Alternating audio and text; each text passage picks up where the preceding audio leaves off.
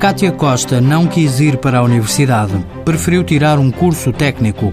Depois de ter feito o 12º ano na área de Humanidades, concorreu ao Moda Tex, Centro de Formação Profissional da Indústria Têxtil, Vestuário, Confecção e Lanifícios. Foram três anos, muito suor naquela escola, muito exigente, sem dormir. Finalmente consegui concluí-lo.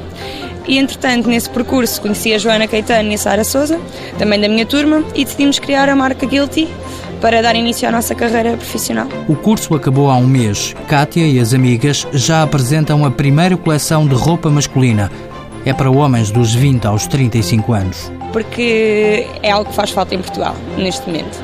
Não, não, tem, não tem apostado muito na moda masculina em termos de streetwear, numa moda mais jovem todos os designers que fazem para, para o público masculino é muito mais clássico em Portugal e achamos que é uma boa área para apostar neste momento porque é um nicho de mercado que nós conseguimos observar. Oficialmente, as três amigas, na casa dos 20 anos, estão desempregadas, mas têm a formação profissional que lhes permite criar um negócio. Temos um bocadinho de pressa porque se não nos lançarmos já agora, vamos começar, cada uma vai arranjar o seu trabalho, cada uma vai, vai começar a ter que viver para sustentar e isso vai dispersar-nos enquanto as três. E, e, decidimos que tinha que ser agora e ver o que dá. Se não resultar, tentámos, mas vai resultar, espero eu. Kátia e as duas amigas estão a preparar a segunda coleção de roupa que pretendem distribuir por lojas multimarca.